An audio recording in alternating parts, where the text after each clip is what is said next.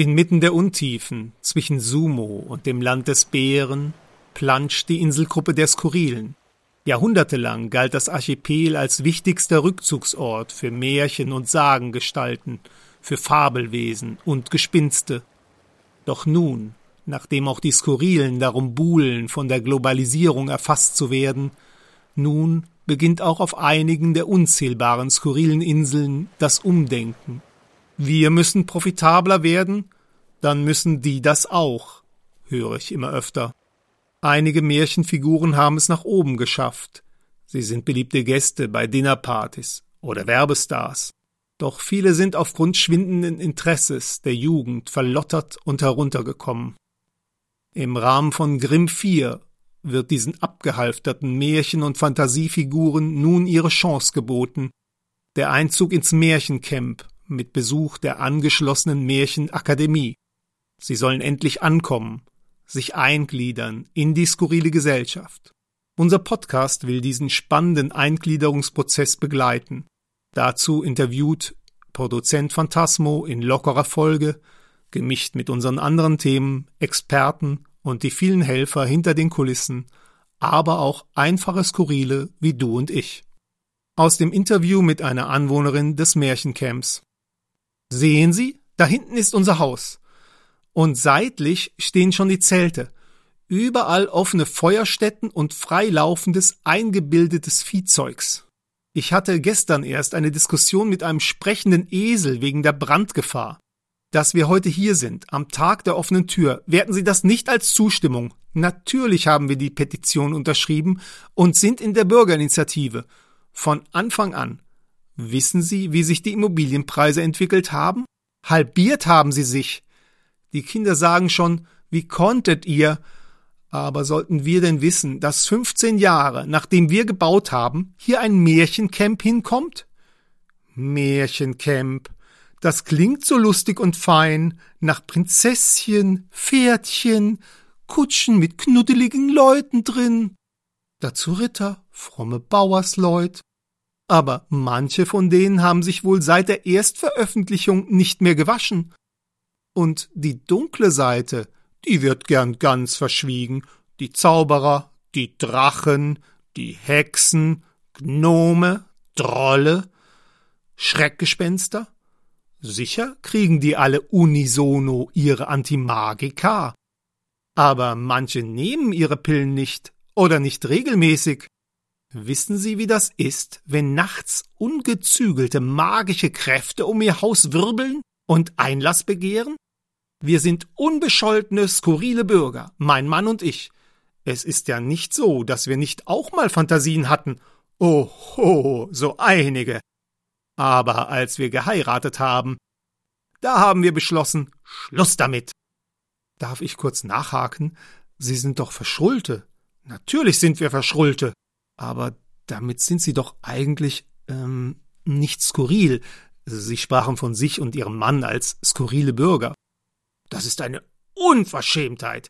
Die Insel Schrull ist seit mehr als 30 Jahren offiziell mit den Skurrilen assoziiert und für zwei glorreiche Jahre in der Zeit von 1186 bis 1188 hat Schrulli der Inkontinente sogar Schrull und die Skurrilen unter der verschrullten Krone vereint.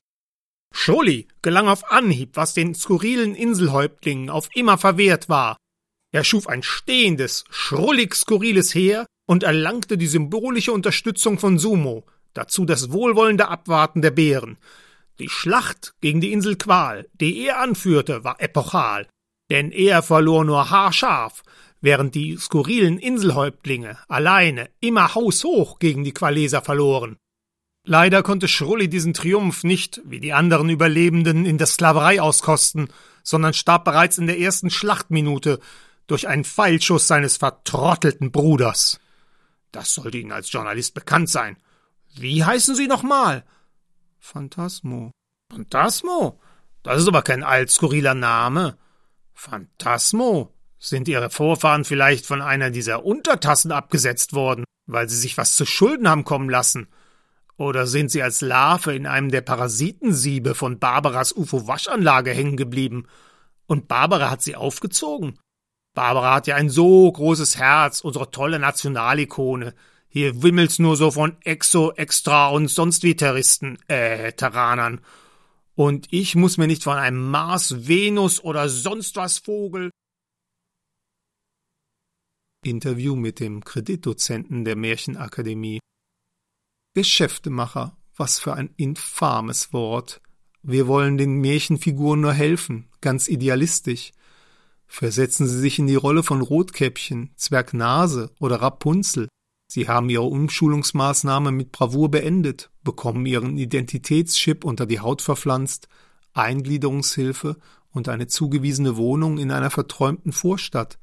Sie verdienen draußen in der Realität ihr gutes Geld, sagen wir in einem Callcenter, und dann kommen sie nach Hause, setzen sich in ihr Wohnzimmer und starren vor sich hin, weil sie gar nicht wissen, was das ist.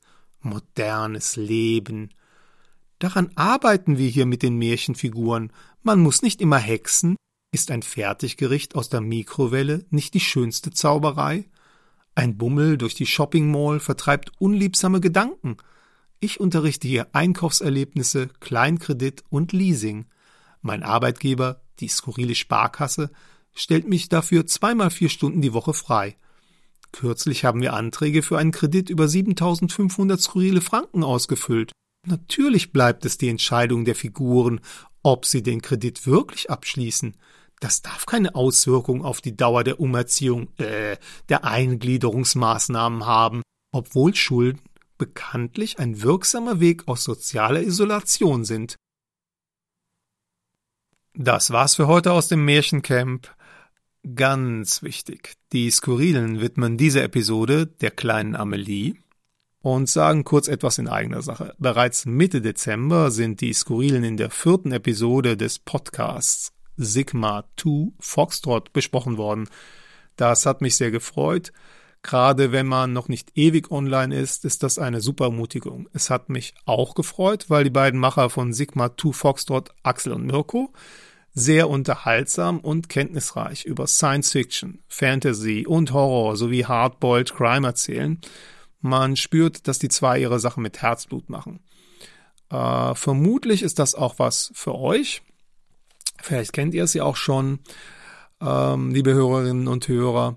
Die beiden machen auch den Podcast Arkham Insiders. Den werde ich als großer Lovecraft-Fan demnächst anhören. Nochmal für alle Fälle www.sigma2foxtrot.com.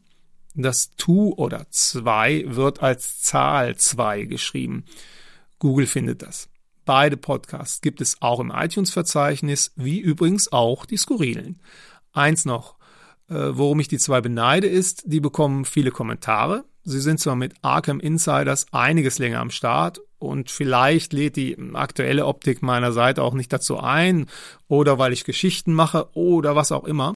Aber Leute, ihr könnt auch bei mir kommentieren. Ich würde mich freuen. Wer einfach hören will, ist genauso willkommen.